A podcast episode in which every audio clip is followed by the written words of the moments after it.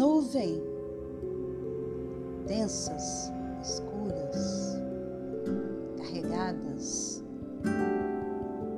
Quando falamos disso, pensamos em lutas, dificuldades e aflições.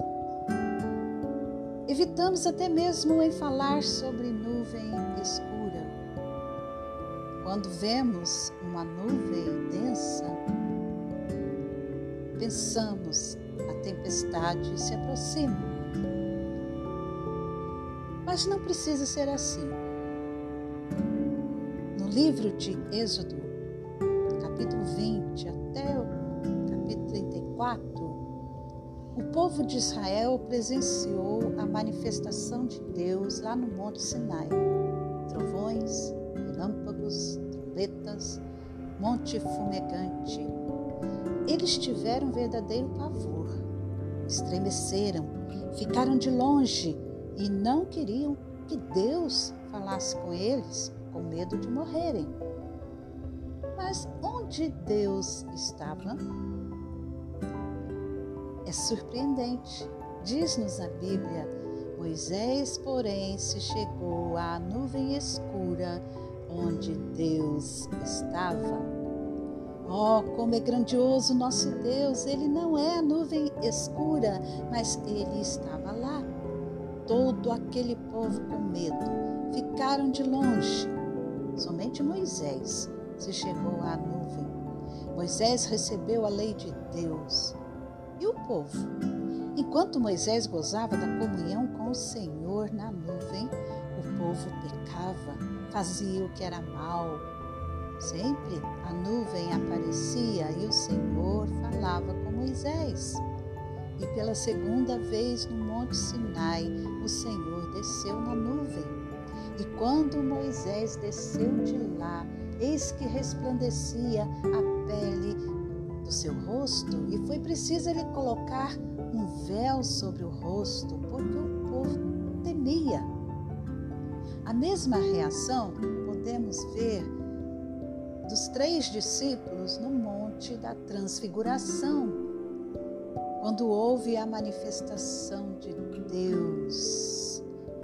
Ali em Mateus, em Marcos, em Lucas, uma nuvem luminosa os envolveu. E eis vindo da nuvem uma voz. Os discípulos caíram de bruços, tomados de grande medo. Marcos nos diz que eles estavam aterrados e Lucas nos informa que veio uma nuvem e os envolveu. E encheram-se de medo ao entrarem na nuvem. Quando a nuvem aparece, ficamos apavorados. É nossa tendência. Mas não é necessário ser assim. Na nuvem, a glória.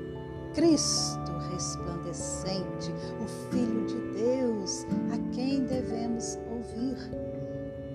Longe da nuvem e do monte, ouvem-se alaridos, gritos, não de guerra, vencedores ou vencidos, mas um alarido estranho de cantos e danças, não para Deus, e sim para um ídolo de ouro.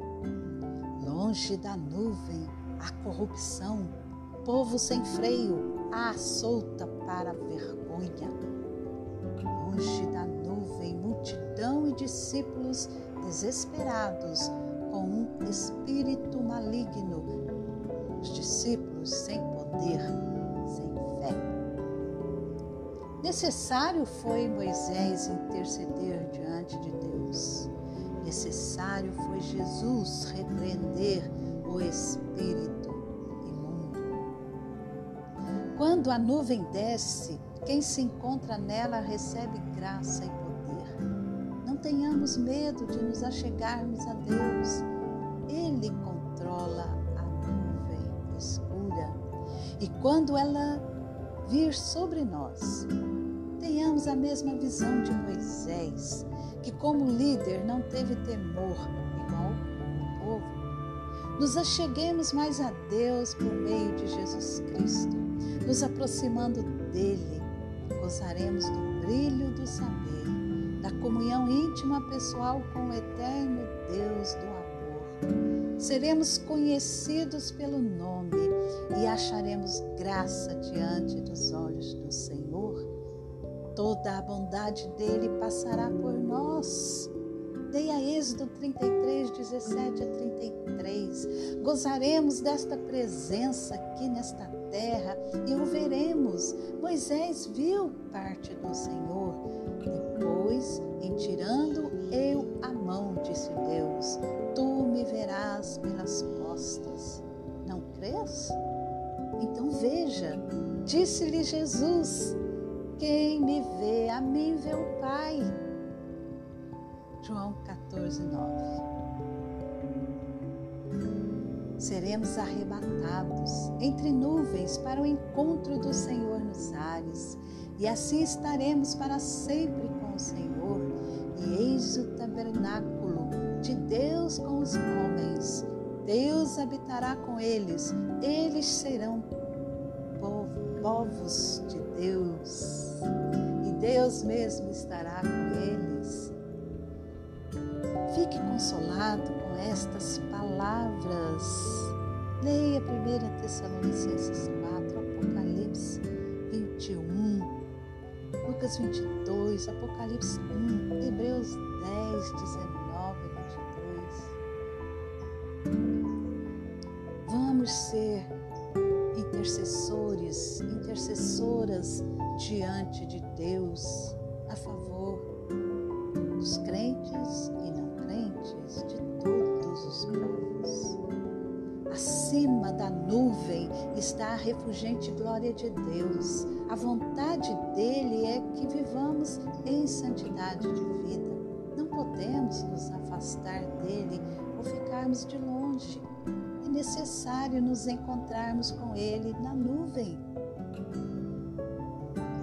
Jesus Cristo foi aquele que realmente enfrentou o poder das trevas e venceu, ressuscitando dentre os mortos, e tem nas mãos as chaves da morte e do inferno, para que você, eu, possamos desfrutar com livre acesso o trono da glória celeste hoje e no porvir.